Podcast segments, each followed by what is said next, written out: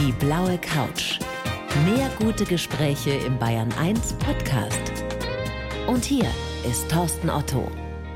Oskar, ich freue mich sehr. Herzlich willkommen hier auf der Blauen Couch.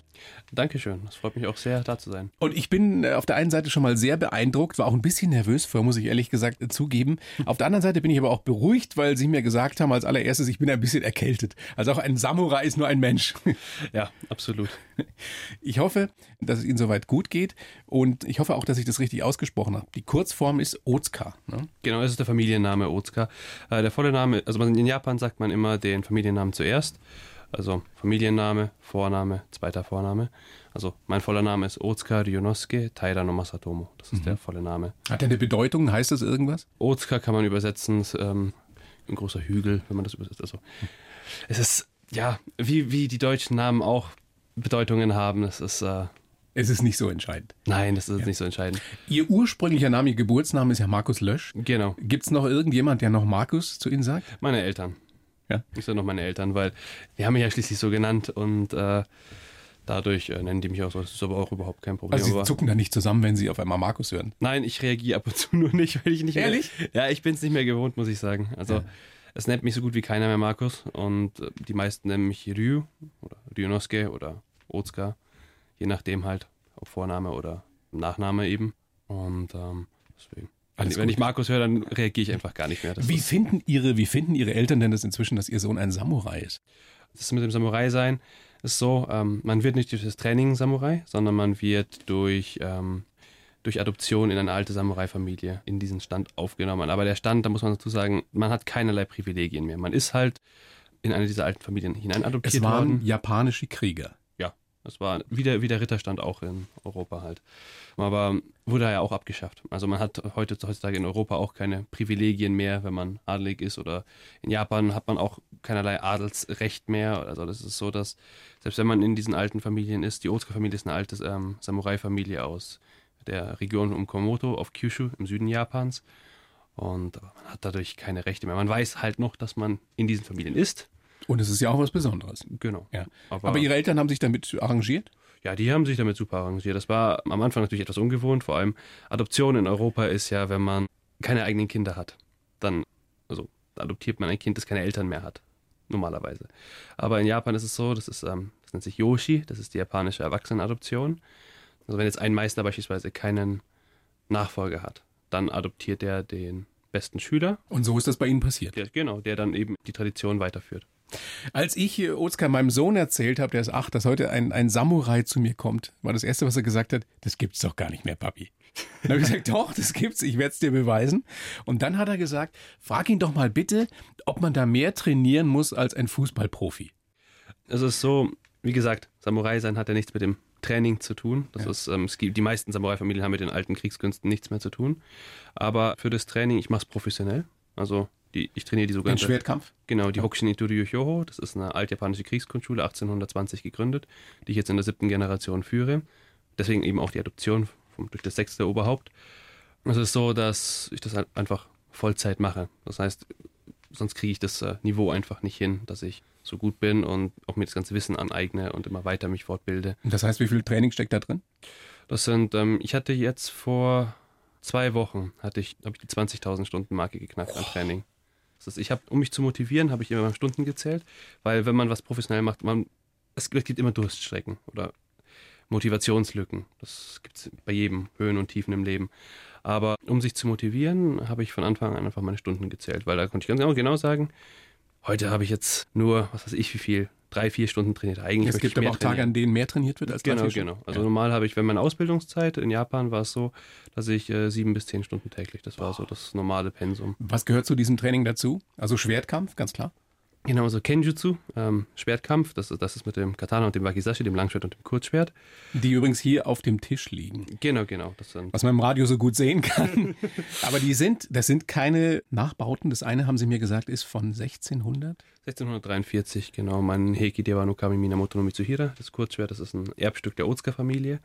Und das andere ist ein sogenanntes Shinsakuto, also ein modernes geschmiedetes Schwert. Das wurde ähm, 1974 geschmiedet. Also Und die sind ist- extrem scharf. Genau, die sind, das sind alles authentisch japanische Klingen und deswegen auch sehr, sehr scharf. Also Schwertkampf gehört dazu. Zum Genau. Training was noch? Dann äh, Naginata Jutsu, das ist mit ähm, dem Naginata, das ist, kann man sich vorstellen, das ist eine 2,70 Meter langer Stab mit Klinge dran. Also im Prinzip ein langes Schwert, sehr breit, massives Schwert an einem langen Stab dran. Also so eine Art Schwertlanze, helle Barde, je nachdem, wie man es halt, dass man, dass der europäische Zuhörer sich was drunter verstehen kann. Also sieben, kann. also sieben bis zehn Stunden im Schnitt täglich. Genau. Dann, das heißt, das heißt, Sie sind super topfit, wahrscheinlich fitter als die meisten anderen Spitzensportler. Ja, also ich würde nicht, ich würde mich nicht über andere Spitzensportler stellen. Nein, das hat damit nichts zu tun. Das ist eher, man ist einfach fit. Das reicht. Es gibt ja diese Regel, dass man sagt, wenn man etwas 10.000 Stunden gemacht hat. Meisterschaftsthese, genau. Dann erreicht man Meisterschaft. Wenn man etwas 20.000 Stunden gemacht hat, so wie Sie, was erreicht man dann? Mehr äh, den Körper zu ruinieren.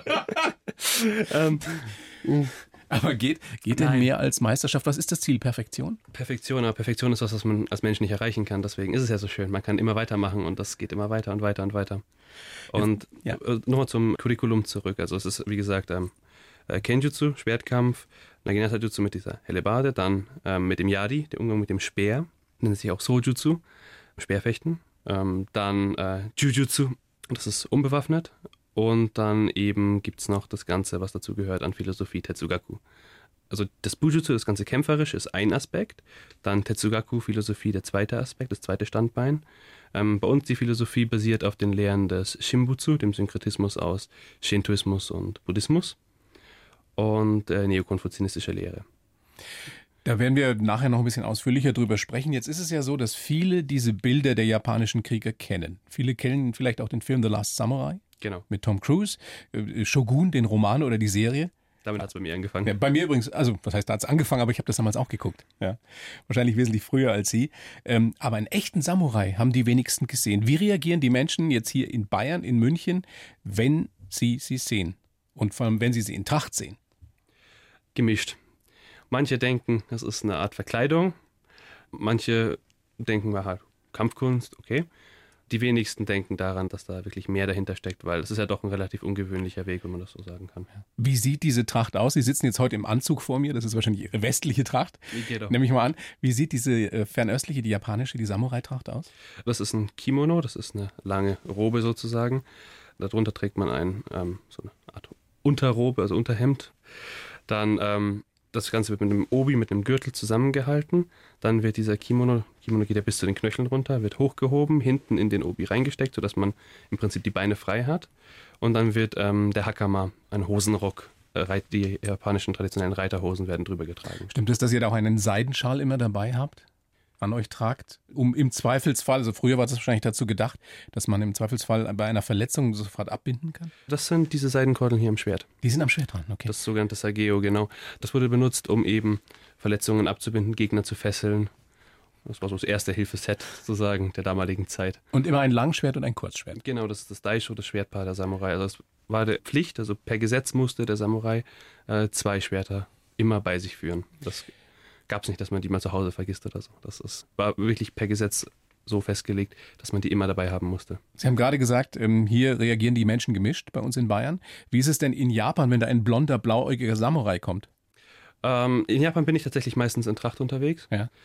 Also es ist so, die meisten finden es sehr positiv, vor allem die Älteren. Die sind da, finden es schön, dass man sich mit der japanischen Kultur auseinandersetzt. Und ähm, vor allem, wenn man dann halt mit ihnen redet, dann, ich werde oft angesprochen, warum ich den Tracht trage und dann erkläre ich ihnen halt, dass ich der siebte Soke der Hokushin Interieur bin. Das siebte Oberhaupt dieser traditionellen Schule. Genau, und äh, da die Hokushin Interieur Hyoho, ähm, also meine Schule, war eine der sogenannten Bakumatsu Edo Sandai Ryuha. Das waren die drei stärksten und größten Kriegskunstschulen am Ende der Edo-Zeit, zwischen 1853 und 1868. Und dadurch kennen eben die meisten Leute die Schule noch. Das ist so, dass äh, Unsere Schule hat viele der größten Meister der japanischen Kriegskunstgeschichte hervorgebracht, die auch eben Japan und ähm, vor allem die moderne Japans dann beeinflusst haben. Den Wechsel zwischen dem, der Feudalzeit und der Moderne. Und in deren Tradition stehen Sie. Genau. Als das siebte Oberhaupt dieser Schule eben. Genau. Ein ganz wichtiger Aspekt der Philosophie, habe ich gelesen in der Vorbereitung, ist, es gibt das gute und das böse Schwert. Was hat es damit auf sich? Das ist die Lehre des Satsujinken, des tötenden Schwerts, und des Katsujinken, des lebengebenden Schwerts. Ähm, es ist so, dass das Schwert ist natürlich eine Waffe, ist ganz klar. Aber es kommt darauf an, wie man es einsetzt. die meisten Leute denken, ja, jemanden besiegen zu können, ist ja das Schwerste. Das Problem ist nur, das ist es gar nicht. Jemanden, also Schwert in Gegner rein, ist gleich Gegner tot. Ist relativ einfach, ein einfaches Prinzip. Auch technisch gesehen relativ einfach umzusetzen, wenn man das erstmal kann und ausgiebig trainiert hat. Das Problem ist, was deutlich schwieriger ist, ist die, die Kontrolle zu haben im Kampf. Dass man den Gegner dermaßen dominiert und kontrolliert, dass man ihn, dass man frei entscheiden kann, besiege ich ihn, indem ich ihn töte oder besiege ich ihn, indem ich ihn kampfunfähig mache und am Leben lasse. Also diese Entscheidungsfreiheit, die haben Sie immer als Samurai. Oder hatten die Samurai früher? Heute wird ja nicht mehr getötet. Hatten nicht alle. Das ist es ja. Das ist das, das, was höchste Meisterschaft bedeutet, dass man immer die Freiheit hat, so gut zu sein, dass man den Gegner verschonen kann. Das ist das, worauf es ankommt. Weil gezwungen zu sein, jemanden zu töten, also gezwungenermaßen, weil er einen angreift, ist keine Freiheit, das ist keine Meisterschaft. Meisterschaft ist es, jemand die freie Entscheidung zu haben, dass man ihn auch am Leben lassen kann. Das heißt, man ist dem Gegner natürlich so weit überlegen, dass man diese Freiheit ausüben kann. Und das ist das Höchste, was man erreichen kann. Ja. Viele Jungs sind fasziniert von der fernöstlichen Kampfkunst, ganz egal, was das jetzt ist, ob Samurais oder Ninjas oder Kung Fu. Einige trainieren das ja auch, aber fast keiner wird Samurai. Ist das, was Sie leben, der wahr gewordene Traum eines kleinen Jungen? Kann man so sagen, ja. Ehrlich? Ja, es war schon, also mich hat es immer schon zu Schwertern hingezogen. Ich bin mit dem englischen Langbogen aufgewachsen, habe, ähm, also natürlich nicht in der frühesten Kindheit mit dem englischen Langbogen geschossen, aber dann später in meiner Jugend mit englischen Kriegsbögen geschossen, also Bögen mit einer Zugkraft von 100 bis 140 Pfund. Das ist, wie sie im Hundertjährigen Krieg zwischen England und Frankreich verwendet wurden. Also authentische Eibenbögen. Die haben eine Durchschlagskraft und die schießen auf 150 Meter durch ein Straßenschild durch. Also, also penetrierendes Straßenschild. Und dadurch habe ich mich dann verletzt, weil ich, äh, die Knochen waren zu jung. In der Halteschulter, in der linken Schulter habe ich eine Entzündung bekommen, konnte meinen Arm nicht mehr heben. Und dann habe ich ja, ein bisschen recherchiert und dann hat man gemerkt, ja, die englischen Langbogenschützen im Hundertjährigen Krieg, die hatten da äh, Deformationen in der Schulter und ähm, wollte ich nicht unbedingt bekommen. Also habe ich damit aufgehört, das Training reduziert und bin dann, als es ausgeheilt war, wieder aufs Japanische, also nicht wieder, sondern bin dann aufs japanische Schwert umgestiegen. Aber warum? Ich werde aus so einem Hobby, sage ich mal, aus so einer Begeisterung, aus so einer Leidenschaft, dann etwas, dem man sein Leben widmet. Das war gar nicht so geplant, muss ich ganz ehrlich sagen. Ich bin nach Japan ausgewandert, um das Ganze zu lernen. Dachte, ich komme dann irgendwann zurück und habe einen normalen Job. Aber ja, es hat sich dann im Laufe der Ausbildung hat alles so rauskristallisiert. Es war ja nicht damit zu rechnen, dass das irgendwann mal so enden wird. Sie sind nicht nach Japan gegangen mit 18 und hatten diesen Plan, ich werde jetzt Samurai, ich werde das Oberhaupt einer, einer traditionellen großen Samurai-Schule. Nein, vor allem Samurai, wie gesagt, man kann es nicht werden. Einfach, das war eh nicht der Plan. ist wie wenn man sagt, man geht heute zum Fechten und wird Dritter dadurch. Das ist ja auch nicht möglich. Das ist so, dass, wie soll ich sagen, ich bin rüber, um eine alte japanische Kriegskunstschule zu studieren. Ich habe hier mit modernem japanischen Schwertkampf, Iaido und Kendo angefangen, weil es damals keine alten Schulen, authentischen Schulen hier gab. Also mit einem Schulabschluss dachte ich mir, okay, wenn nicht jetzt, wann dann? Dann ist man einmal so im System drin und dann noch ins Ausland zu gehen, na, wird schwierig. Also habe ich gesagt, wenn nicht jetzt, wann dann? Also auf nach Japan. Und ähm, habe mir das Ganze durch meinen verstorbenen Großvater finanziert. Der hat mir ein bisschen Geld hinterlassen und dadurch habe ich mir die Reise eben nach Japan, den Aufenthalt dort finanziert. Mit 18 damals. Ne? Genau, ich habe einfach gedacht, naja, was machen die meisten Leute, wenn sie jung ein bisschen zu Geld kommen? Sie geben es aus für Partys oder für Autos oder ich habe gesagt, ich will in meine Zukunft investieren. Stimmt, dass der Papa gesagt hat, besser als wenn du dir jetzt ein BMW oder ein Audi gekauft hättest? Ja. Das, ist, äh, das, das sieht, sagt er heutzutage immer noch, weil wie gesagt, Geld, man kann sich Verbrauchsgegenstände kaufen. Aber das Problem ist, sie sind dann irgendwann weg. Wenn man Geld in die Zukunft investiert, in die eigene Zukunft, ist es nie verschwendet. Aber es haben wahrscheinlich viele damals gesagt, du kannst es gerne in deine Zukunft investieren, aber mach was Vernünftiges. Was ist denn das, was du da treibst, Junge? Ja, das stimmt, aber das Ding ist, dass das, was andere Leute sagen, mich nie wirklich interessiert hat, weil sonst wäre ich nicht so ein Geschichtsfan geworden. Also ich, mir war immer Geschichte immer schon wichtig und das ist halt nicht das, was den typischen 15, 16, 17, 18-Jährigen interessiert normalerweise. Ich meine, jetzt sind Sie ein bekannter Mann, sind jemand, der wirklich viel geleistet hat. Gibt es immer noch Menschen, die sagen, was ist denn das für ein Verrückter? Definitiv, definitiv. Es ja. gibt viele Leute, die es nicht nachvollziehen können. Die aber, trauen sich aber wahrscheinlich nicht, Ihnen das zu sagen, oder? Ach doch, es gibt genug Leute, die mir das auch sagen. Das ist ein bisschen, ist ein sehr eigener Weg. Ähm, vor allem früher, als ich noch nicht so bekannt war. Jetzt ist es so, dass die meisten Leute Beifall klatschen. aber ähm, Früher gab es einige Leute, die gesagt haben, ja, das ist doch nichts. Ähm, du weißt doch da nicht, dir dadurch eine Zukunft aufzubauen, das ist unsicher und oh, du, du, weißt doch nicht, ob das klappen wird. Aber das Problem ist, wenn man immer denkt, oh, das wird nicht klappen, dann versucht man es nicht. Aber wenn man es nicht versucht, wer nicht wagt, der nicht gewinnt. So sieht es aus. Das ist im Duellieren genauso das Gleiche. Wenn man in ein Duell geht, man weiß nicht, ob man gewinnt. Selbst wenn man besser ist als der Gegner, darf man nie davon ausgehen, dass man es ist. Wissen Sie immer, dass Sie besser sind als der andere? Äh, teilweise ja, aber das ist trotzdem. Wo, woher wissen Sie das? Oder woran merken Sie das? An der Art, wie er sich bewegt. Aber trotzdem im Duell, wie gesagt, das Mindset muss sein, dass man denkt, der Gegner weiß alles, was man selbst weiß, wenn nicht sogar mehr. Weil dann hält man sich genau an die Strategien und Lehren der Schule, die man gelernt hat und verinnerlicht hat. Und dadurch eben geht man nach dem System vor. Das ist, wird, wird das ist wie eine Formel, es ist wie eine mathematische Formel und dadurch gewinnt man. Das ist, das ist der Sinn, strategisches Vorgehen. Das ist ja wie bei, bei Schachspielern, bei professionellen Schachspielern. Da werden ja auch verschiedene Züge geplant und man weiß ja auch nicht, ist der Gegner jetzt wirklich besser, blufft er oder wie auch immer. Das ist im Duell nichts anderes. Und wie gesagt, wer nicht wagt, der nicht gewinnt. Duelliert ihr euch heute noch mit richtigen Schwertern? Also die sind ja messerscharf. Was heißt messerscharf? Die sind so scharf. es sind große Messer, ja. Das sind, das sind etwas größere Messer, das stimmt. Die sind ja fast so scharf wie Küchenmesser. Nein, ich meine, die, die sind ja so scharf, dass man damit wahrscheinlich. Wie kann man das, wie kann man das erklären, wie scharf die sind? Äh, wie scharf die sind ähm, mit einem langen Schwert, also mit einem Kurzschwert, wir machen regelmäßig Schnittteste. Das ist, da werden Tatami-Matten genommen, das sind die japanischen Reisstrohmatten. Die werden eingeweicht und sind dann ungefähr so oberschenkeldick. Und wenn die eingeweicht sind, haben die die Konsistenz von einem Oberschenkel mit Knochen. Und das geht einfach, zack, mit einem weichen Schnitt einfach durch. Also ist das nicht auch ein bisschen gruselig, dass Sie wissen, Sie könnten, wenn Sie wollten, solche Geschichten treiben? Also ja, ich finde das, ich, ich habe wirklich schon, schon, schon, schon, schon Sorge, so ein Ding anzufassen. Es ist so, es ist ja wie im Schützenverein. Verantwortung, verantwortungsvoller Umgang mit der Waffe, das ist es, worum es geht. Beispielsweise, ich werde oft gefragt, ja, aber, also viele Leute kommen mit einer sehr, ähm, nennen wir es mal, pazifistischen Einstellung und sagen, ja, aber Waffen sind böse. Problem ist, dabei werden sie von Waffen beschützt. Das ist wieder lebengebendes Schwert, tötendes Schwert. Wenn, um wieder auf die Philosophie mal zurückzukommen, wenn Polizisten oder nicht bewaffnet werden, wer setzt die Gesetze durch? Freiwillig hält sich niemand dran. Der Grund, warum man sein Parkticket, das man nicht gezahlt hat, wenn jemand das man nicht gezahlt hat, ne, zahlen muss, ist, weil sonst kommt die Staatsgewalt, die Mahnung und klar. es ist klar. Jetzt, jetzt, könnte man natürlich sagen, äh, Polizisten tragen selten solche Schwerter. Ne? Tragen Schusswaffen. Also ich, ich will gar nicht diese Diskussion anfangen, weil ich finde, dass es eine, eine, eine Kunst ist, die Sie da wirklich perfektioniert haben. Insofern ist das sehr, sehr spannend und, und ich glaube, wir brauchen nicht darüber sprechen, wie, wie sinnvoll oder sinnlos Waffen sind. Ja, und dass Nein, man das, mit Waffen das, viel Böses das, anstellen kann. Nicht. Der Punkt ist, ähm, es geht mir darum, der verantwortungsvolle Umgang ist das, was den Menschen schult, auch den Geist schult, weil Pazifismus ist eine freie Entscheidung, aber jemand, äh, es wird bei uns in der Schule gelehrt, dass eine pazifistische Einstellung kann nur jemand haben, der auch ähm, dazu fähig ist, große Gewalt im Fall des Falles auszuüben. Jemand, der keine Gewalt ausüben kann, ist harmlos.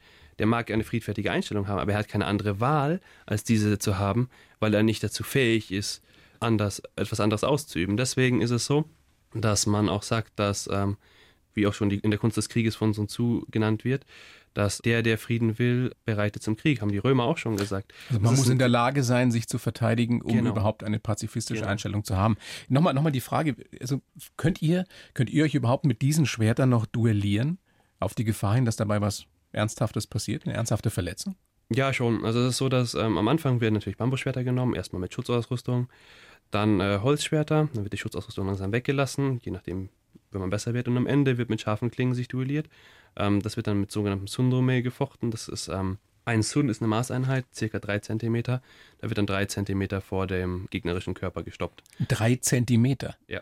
So genau kann man das trainieren oder genau. beherrschen, genau. dass man sagen kann, ich führe jetzt eine blitzschnelle Bewegung aus, die genau drei Zentimeter vor deiner Nase endet. Genau. Das ist Wahnsinn. Das ist das, worum es eben geht. Die perfekte Kontrolle zwischen Geist und Körper zu erreichen im Prinzip. Und dazu gehören eben mindestens 10.000 Stunden. Oder ja. wie bei Ihnen 20.000. Sonst geht's nicht. Das ist einfach eine Frage der Zeit, wie viel man übt. Ich bin noch relativ jung. Muss man besonders talentiert sein? Talent spielt sicher eine Rolle, aber man kann alles lernen. Ohne Fleiß kein Preis. Also es ist, ist einfach so. Das heißt, Sie hätten auch Fußballprofi werden können. ich, hab, ich war nie so der Fußballfan, um es ehrlich zu sagen. Ähm, ich weiß. Ich, Oder was weiß ich, Fecht-Olympiasieger. Ja, vielleicht, aber es war einfach nicht mein Weg. Und aber jeder kann, ich muss sagen, jeder, auch wenn er kein Talent hat, ich habe Leute dabei, die hatten nicht sonderlich viel Talent, aber die haben sich durch einen sehr konstanten Weg, einfach, die haben konstant geübt, immer weiter das gemacht und sich hart dahinter gehängt und haben es geschafft. Sie haben Schüler auf der ganzen Welt, ne? Ja. Wir haben momentan, habe ich äh, 174 Schüler. Oskar, das ist eine große Ehre, dass Sie da sind. Es ist super spannend und äh, Teil dieser kleinen Show ist stets ein Lebenslauf, den ich schreibe für jeden Gast. Habe ich auch für Sie versucht. Den würde ich Ihnen jetzt rüberreichen. Dankeschön. Sie lesen den bitte so vor und sagen mir dann danach, ob das völliger Quatsch ist oder ob da vielleicht einiges hinhaut, was da so drin steht. Bitteschön. Ich heiße Ozka und habe mein Leben der Samurai-Kultur gewidmet. Als Oberhaupt meiner traditionellen Schule lehre ich auf der ganzen Welt, immer auf der Suche nach meinem Nachfolger. Ich bin ein Pendler zwischen den Welten, zwischen Shinkansen und S8, zwischen Tradition und Moderne, zwischen Tiefe und Oberflächlichkeit. Das Schönste an meinem Beruf als Samurai und Lehrer sind die Begegnungen mit den unterschiedlichsten Menschen. Besonders geprägt haben mich meine frühe Faszination für Geschichte und Mythologie und mein Schwertmeister und Adoptivvater in Japan. Mein Motto lautet: Mein Leben für das Schwert, das Schicksal ist unvermeidlich. Das trifft so zu. Das trifft so zu? Obwohl, Samurai ist nicht mein Beruf, aber. Ich weiß schon, das ist genau. schwer zu differenzieren, aber ja, ich sage jetzt nochmal für, für uns laienhaft dargestellt, haut das so hin. Also dieser letzte Satz, mein Motto lautet, mein Leben für das Schwert, das Schicksal ist unvermeidlich, klingt für unsere westlichen Ohren sehr martialisch. Ähm, Was heißt das? Ja? Auf Japanisch ist es äh, Kenno Tame no Jinsei, Ume wa Sakirarenai, wortwörtlich übersetzt eben mein Leben für das Schwert, das Schicksal ist unvermeidlich. Und es ist so, da ich eben das siebte Oberhaupt der Schule bin, ist es meine Verantwortung, dieses Kulturgut, dieses japanische Kulturgut an die nächste Generation weiterzugeben. Und das ist meine Lebensaufgabe. Mein Leben für das Schwert heißt es, ich würde für das Schwert sterben? Im Fall des Falles wohl ja. Das, das Risiko, das, was passiert, ist nie ausgeschlossen. Es können ganz dumme Unfälle passieren, wie bei allem. Springreiter fällt vom Pferd, bricht sich das Knick. Passiert. Kann alles passieren, aber es geht mir eher darum, dass ich das, meinem Leben eben damit dem Schwert widme. Das ist Kennomichi, der Weg des Schwertes ist ein Lebensweg. Und ob man dem professionell geht oder als Hobby geht, ähm, das bleibt jedem selbst überlassen. Und das Schicksal ist unvermeidlich heißt? Sagen wir so, ich bin mit 18 nach Japan ausgewandert und habe das alles durchlebt und alles erreicht. Dass das alles Zufall ist, ah, fällt schon ein bisschen schwer zu glauben. Also, ich bin jetzt kein sonderlich religiöser Mensch, aber. Also dieser Weg war in gewisser Weise vorherbestimmt? Ich glaube schon dran. Ich glaube, das Schicksal ist nicht was, was wirklich nur einen Weg offen lässt, aber es gibt einem verschiedene Chancen im Leben und was man daraus macht, bleibt einem selbst überlassen. Hätte es für Sie denn einen alternativen Weg gegeben? Also jetzt sind Sie 27. Könnten Sie sich irgendetwas anders vorstellen? Oder ist das jetzt Ihr Leben, bis Sie irgendwann mal nicht mehr sind? Das wird mein Leben sein, bis ich irgendwann nicht mehr bin oder nicht mehr kann, sagen wir es mal so. Aber ähm, ich hätte auch die andere Möglichkeit gehabt, die Anwalts- oder Steuerkanzlei von meinem Vater zu übernehmen, eins von beiden zu studieren, Jura zu studieren, Anwalt zu werden oder BWL, Steuerberater, Ausbildung, je nachdem. Das ist ja lustig, weil in dem Anzug sehen Sie natürlich so aus, als könnten Sie auch Steuerberater sein. ja, nee, das ist nicht so mein Weg, muss ich ganz ehrlich sagen. Nee, nicht meins. Nee, offensichtlich nicht. Nochmal zurück zu ihrer Kindheit, zu ihrer Jugend sehr früh schon diese Faszination für Geschichte, für Mythologie. Mit elf dann eben Shogun gelesen. Genau. Wissen Sie noch, was Ihnen da durch den Kopf gegangen ist damals? Ich muss ganz ehrlich gestehen, ich fand es damals, fand ich es cool. Warum kommen Leute dazu? Das werde ich immer relativ häufig gefragt. Das ist, die meisten sehen Filme, schauen sich ja, ähm, irgendwelche alten japanischen Filme an, die Sieben Samurai, die alten Samurai-Filme, die schwarz-weißen von Kurosawa Akira oder eben The Last Samurai. Last Samurai, Star Wars, alles, was mit Schwertern zu tun hat. Und das finden die Leute, das fasziniert die Leute weltweit. Und immer noch. Das ist, weil man halt direkt mit Leuten zu tun hat und auch einfach jemandem gegenüber zu stehen. Das liegt in der menschlichen Natur.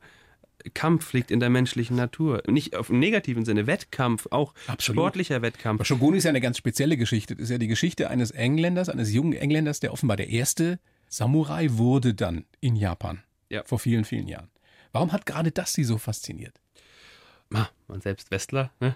Ja. Und dann der Westler, der nach Japan geht. Ja, gut, damals wusste ich noch nicht, dass ich nach Japan gehe, aber es ist natürlich der Traum eines kleinen Jungen gewesen, irgendwie mal mit Schwertern gut kämpfen zu können. Das war auch wirklich mein Traum, dass das mal irgendwann so das mal kann. Stimmt es, dass Ihr Papa Ihnen das erste Schwert gekauft hat? Also Ja. erste richtige Schwert, als Sie 15 waren? Ja. Wusste der, was er damit anrichtet? Das war eine lange Diskussion, um ehrlich zu sein mit den Eltern. Aber was kostet denn so ein Schwert? Also für den Hausgebrauch, sag ich mal. Ähm, das war ein Trainingsschwert, das Ja. war jetzt nicht sonderlich teuer. Das hat, äh, ich glaube, 300, 400 oder sowas. Das Trainingsschwerter sind jetzt nicht so teuer. Die alten Klingen sind da deutlich teurer. Was kostet so ein Schwert? Dieses Kurzschwert ist von wann? 1600? Das äh, Kurzschwert, das liegt bei mal Kleinwagenpreis. Also über 10 ist es schon. Na gut, Sie müssen keine Sorge haben, dass Ihnen irgendjemand das wegnimmt. Das Nee, traut nee, die sich sind. Äh, ich habe die auch meistens mit dabei im Koffer. Das Ja. ist, äh, ja. Wenn die Leute wüssten, was in diesem Koffer drin ist, das ist so ein unauffälliger Koffer, ne? Ja, ist immer lustig, wenn ich damit reise. Manche tippen auf Scharfschützen, die anderen tippen auf irgendwie irgendwelche Agenten so im Anzug und mit, mit einem Scharfschützenkoffer durch die Landschaft Und wenn Sie dann sagen, da sind Schwerter drin, dann glaubt Ihnen das keiner. Dann sind sie erstmal sehr überrascht. Aber die meisten glauben das eigentlich schon. Also, Die fühlen sich da nicht verarscht. Nee. So ein ju- junger, adretter Mann mit so einem Koffer und dann fragt man, was ist da drin? So, ja, sind Schwerter drin. Ich habe immer Visitenkarten dabei, die man den Leuten in die Hand drücken kann.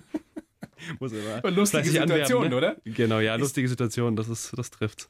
Überhaupt äh, stelle ich mir das sehr, sehr spannend vor, wie die Menschen auf sie reagieren und was sie für unterschiedliche Menschen kennenlernen, da sie ja auf der ganzen Welt unterwegs sind. Also jetzt nicht nur ihre Schüler, sondern überhaupt Menschen, denen sie begegnen.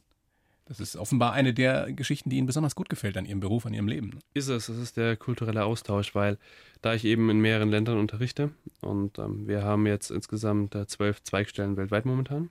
Die Zentrale habe ich eben 2016, als ich Oberhaupt wurde, nach München verlegt, einfach aus ökonomischen Gründen, weil wir haben Zweigstellen in Wien, Budapest, Florenz, Düsseldorf, Berlin, Bonn, Osnabrück, Basel, Braga, also und zwei in Tokio, München als Zentrale. Es ist ein internationales Unternehmen und dadurch reise ich sehr viel rum. Und da mehr in Europa ist als in Japan, ist es einfach so immer Tokio, Florenz, Tokio, München, Tokio, Budapest etc.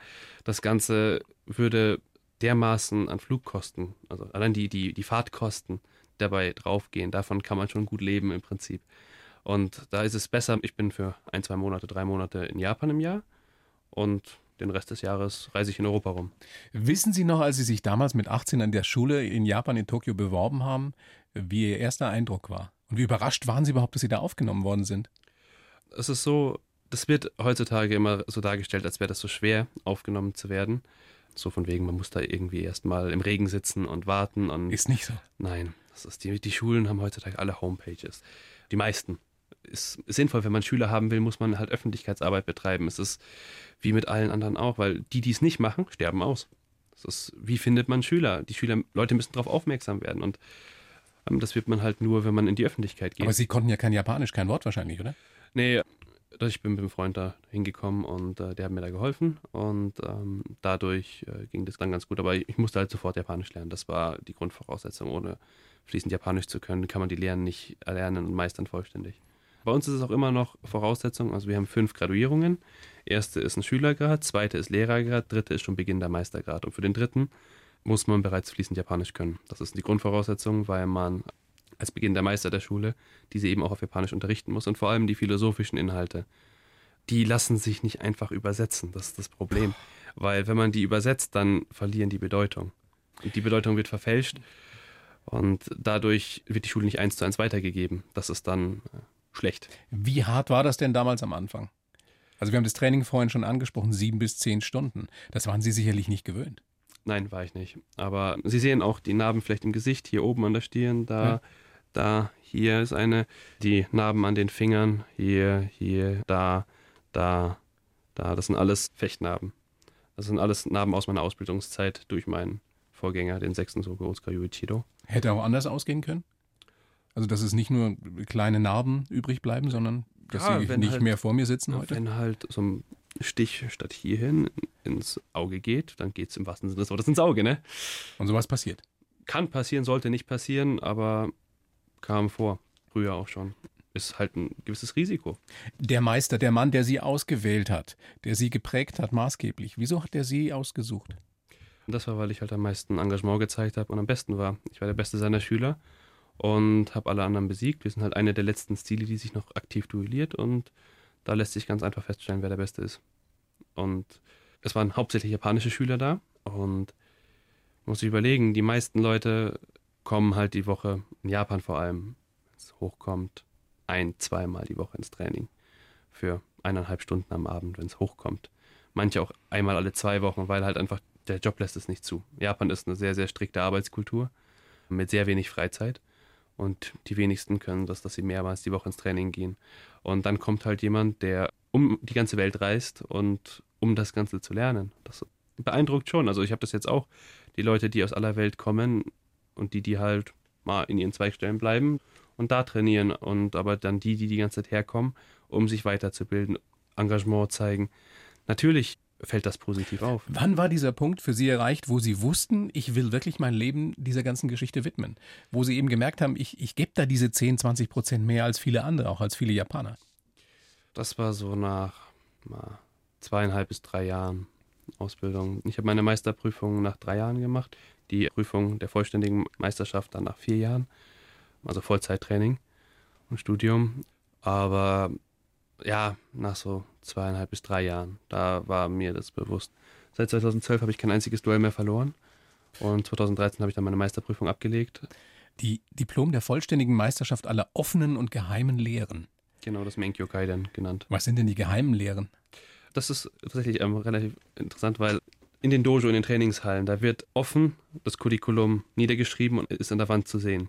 Und das sind dann die Omote, die offenen Techniken. Und alles, was nicht draufsteht, sind die UDA oder geheimen Techniken, weil es eben nicht draufsteht. Ne? Ja, aber was ist denn zum Beispiel so eine geheime ähm, Technik? Das sind Techniken, die man nicht, also damals auch vor allem nicht allen Leuten beigebracht hat, weil Sie müssen sich vorstellen, man hat sich ja die Konkurrenz rangezogen.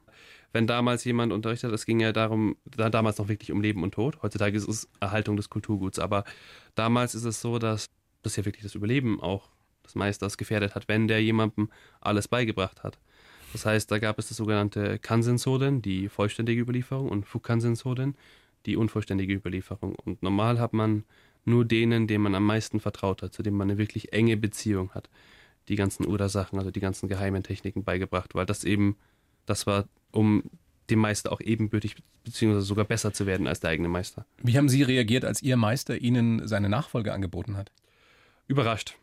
Es war eine relativ große Überraschung, aber mal, es hat sich auch schon davor schon ein bisschen abgezeichnet. Also es ist so überraschend kam es dann auch wieder nicht. Es, es, war eine Überraschung, weil halt es ist das erste Mal, dass jetzt nicht Japaner eben eine solche alte Schule in dieser Position Asoke eben führt.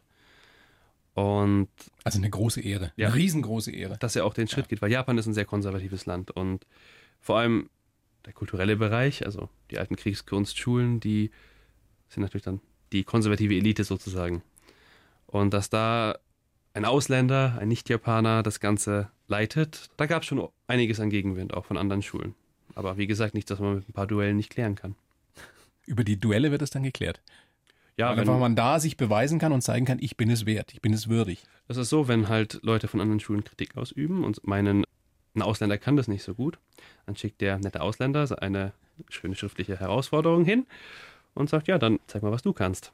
Nicht wortwörtlich, aber höflich formuliert. Und dann duelliert man sich, aber wie endet so ein Duell? Das endet ja nicht mit dem Tod. Also Nein, heute es, wird, ähm, es wird danach entschieden, der erste Treffer zählt. Das heißt, der, der getroffen wird und der, der nicht getroffen wird. Ist, ob jetzt mit einem Bambusschwert gefochten wird, mit einem Shinai oder mit einem scharfen Schwert, macht keinen sonderlich großen Unterschied, weil Treffer ist Treffer. Ob das jetzt, oder ein Holzschwert, ein Bokto, hat dasselbe Gewicht wie ein echtes Schwert. Also man kann sie auch damit verletzen. Klar, gebrochene Knochen kann es geben. Also ich hatte auch schon mehrere Knochenbrüche an den Fingern oder ja, Kapselrisse etc. Da wird ja immer so viel hineingeheimnist in fernöstliche Kampfkunst und Philosophie. Ist das auch etwas, was bei Ihnen eine Rolle spielt, dass Sie zum Beispiel Schmerzen ausschalten können? Das muss man lernen, ja. Also man muss Schmerzen ertragen können und ausschalten können. Das fängt an bei der Meditation. Wie gesagt, Philosophie ist ein Stand, anderes Standbein und Meditation gehört eben dazu. Es wird am Anfang des Trainings immer meditiert und am Ende. Und man sollte auch privat sehr viel meditieren. Also ich meditiere momentan mal eine Stunde täglich, wenn es langt. Das heißt, wenn Sie mal Zahnschmerzen haben, kein Problem. Ja, habe ich nun mal nie, aber momentan. Ich also, spreche gerade aus eigener leidvoller Erfahrung. also das letzte Mal, dass ich Zahnschmerzen hatte, das ist sicher schon über zehn Jahre her. Aber es ist so, man kniet dabei, man sitzt dabei und die Beine schlafen ein, die fangen an zu brennen und das muss man einfach ausschalten können durch Meditation. Das, das ist Teil der Übung. Deswegen meditiert man eben in diesem sogenannten Seiza, in dieser japanisch knienden Position wie man das auch aus den Filmen kennt. Und auf hartem Holzboden, also nichts weiches Kissen drunter, wie man es heutzutage in Tempeln machen darf, sondern das wird noch auf Holzboden geübt. Also das ist, ist richtig schön schmerzhaft und auf Dauer, wenn man das mehrere Stunden macht, ja, und das muss man halt einfach ausschalten können, weil wenn man durch Sitzen besiegt wird, wie will man den Gegner besiegen? Das ist. Ähm den Satz merke ich mir. Stimmt es, dass Ihr alter Meister, ich meine, Sie haben sich natürlich vorbereitet, als Sie damals mit 18 nach Japan gegangen sind, aber dass der trotzdem zu Ihnen gesagt hat, vergiss alles, was du über unsere Kultur zu wissen glaubst? Ja, weil es gibt so viele Mythen, vor allem über Japan. Auch er meinte auch damit, vergiss alles, was du einfach im Allgemeinen meinst zu wissen. Über Strategie, über einfach über Etikette, was richtig, was falsch ist. Weil um eine Kultur wirklich vollständig erlernen zu können, vor allem so eine Schule, die hat ja doch wieder sehr spezifische Lehren, auch Ansichten eben, sei es zu Waffen, sei es zu Philosophie, Lebenseinstellung. Man wird geformt. Das ist eine Ausbildung. Wie lange ging diese Ausbildung bei Ihnen insgesamt? Vier Jahre. Vier Jahre. Also vier Jahre seit Eintritt bis zu meiner Menkyokaiden-Prüfung. Könnte jemand wie Sie oder speziell Sie mit all dem, was Sie wissen und was Sie können, auch ein Unternehmen führen? Ja, also ich führe ein Unternehmen. Also ich habe eine Firma. Ich führe das Ganze als Firma, es ist kein Verein, weil in diesen alten Schulen ist alles sehr hierarchisch geregelt. Und der Soke ist halt der, ist der Chef, Boss. der Chef des Ganzen. Und Ja. wenn man es als König beschreiben möchte, der ein Land führt oder halt als Monarch, es, es wird so geführt. Was ich sage, ist Gesetz. Das heißt, wenn. Gott, ist das toll! Ja, finde ich auch, bin ich voll dafür. Dann aber im Aber- Ernst, ist es wirklich so? Ja, es ist so, also jetzt wenn, mal ohne Flachs. Sie jetzt- sagen etwas, ist das Gesetz. ja, wenn ich sage, ab morgen wird in Tokio so und so viel trainiert, auch wenn ich hier gerade nicht anwesend bin, dann wird das so und so gemacht.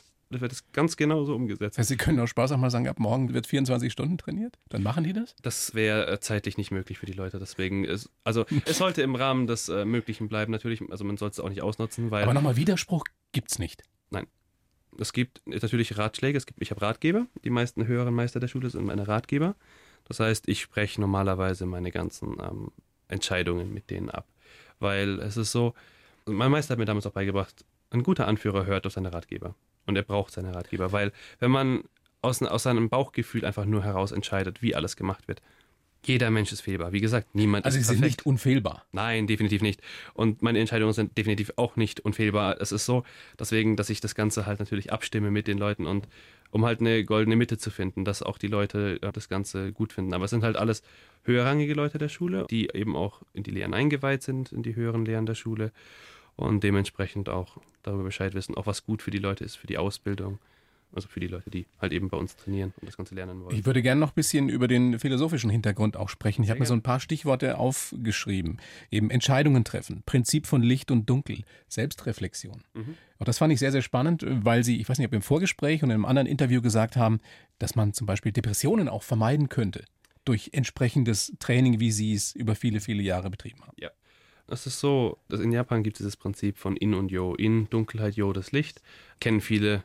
Und im Chines im, ja, genau, das chinesische Äquivalent eben. Das Licht und Dunkelheit bei uns.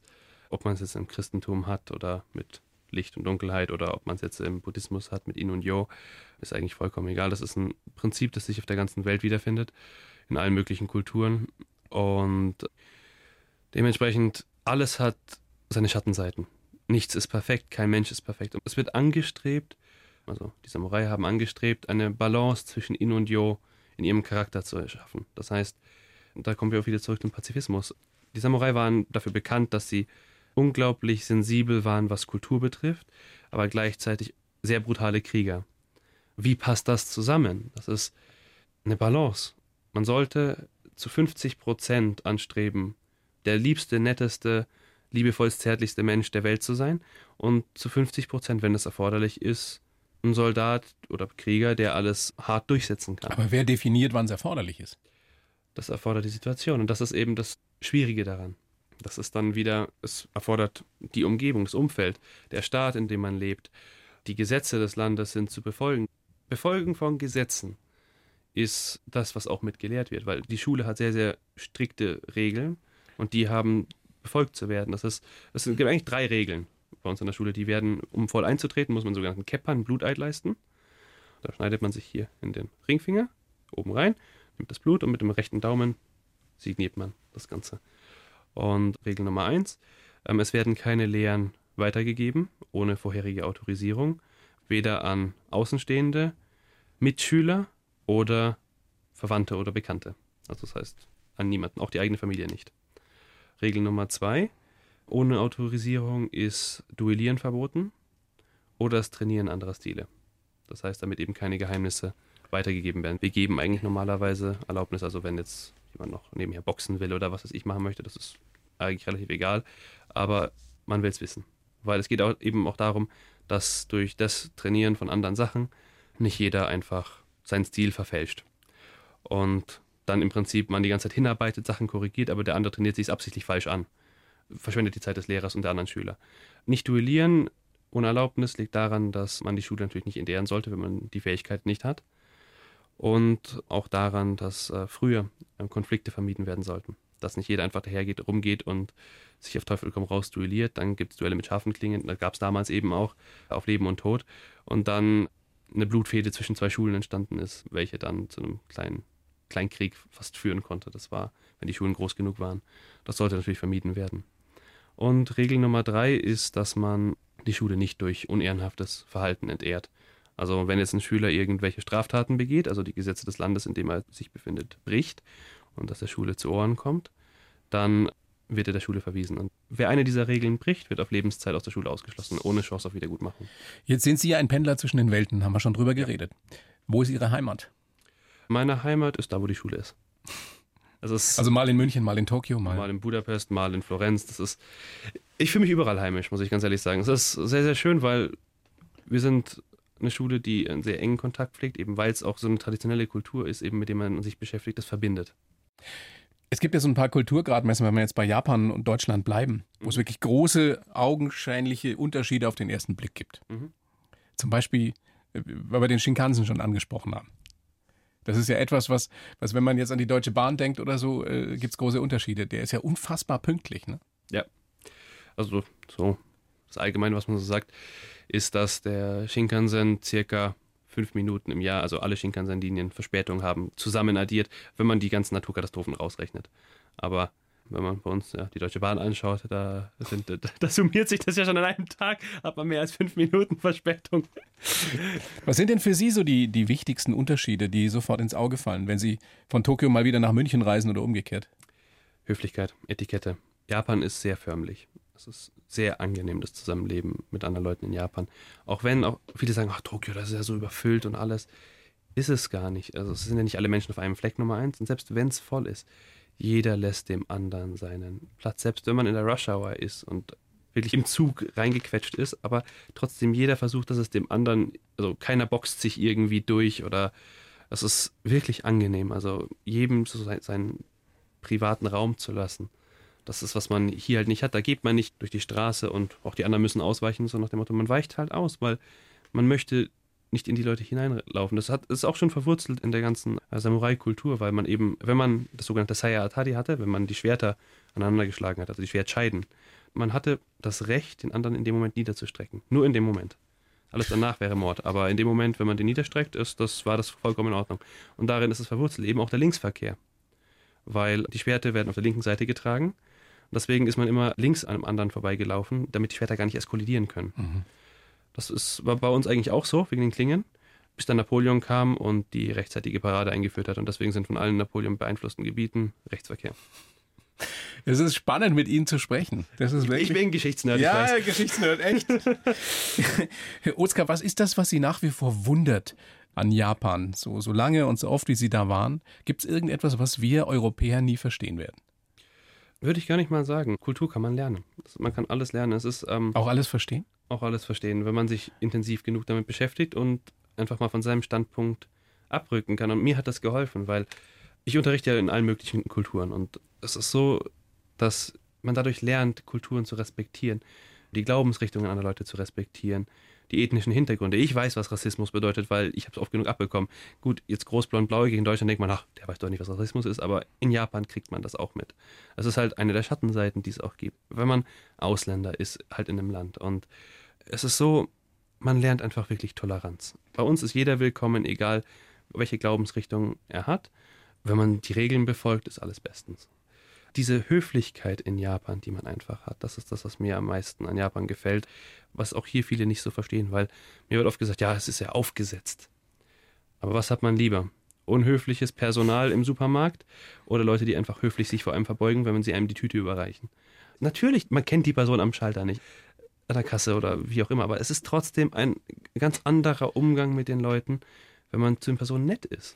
Haben Sie es denn geschafft, äh, bis heute da wirklich auch in die Tiefe gehen zu können? Also haben Sie japanische Freunde wirklich, die Sie nachts um vier anrufen können und sagen können, komm vorbei?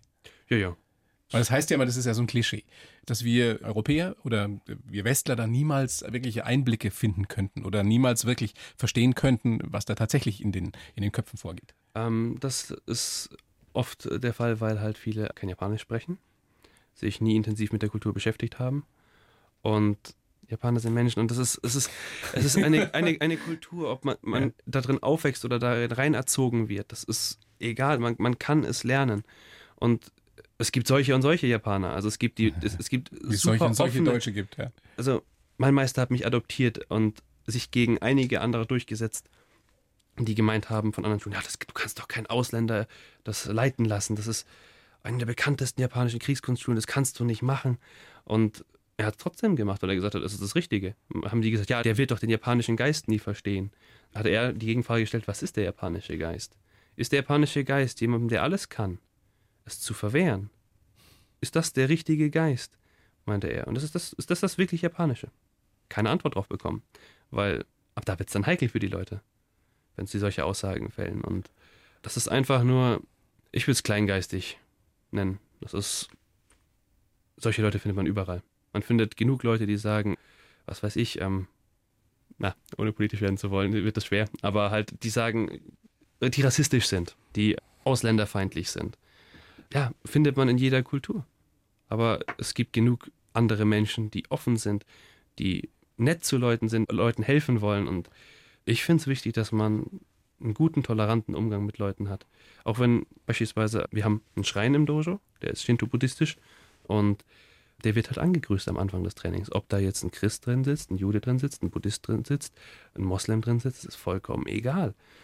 Der hat sich da dementsprechend zu verbeugen. Ich habe gerade eine spontane Idee. Man sollte mal sämtliche Führer, nicht nur der westlichen Welt, sondern aller großen Nationen, für einen Monat vielleicht bei euch im Dojo einsperren. Könnte helfen.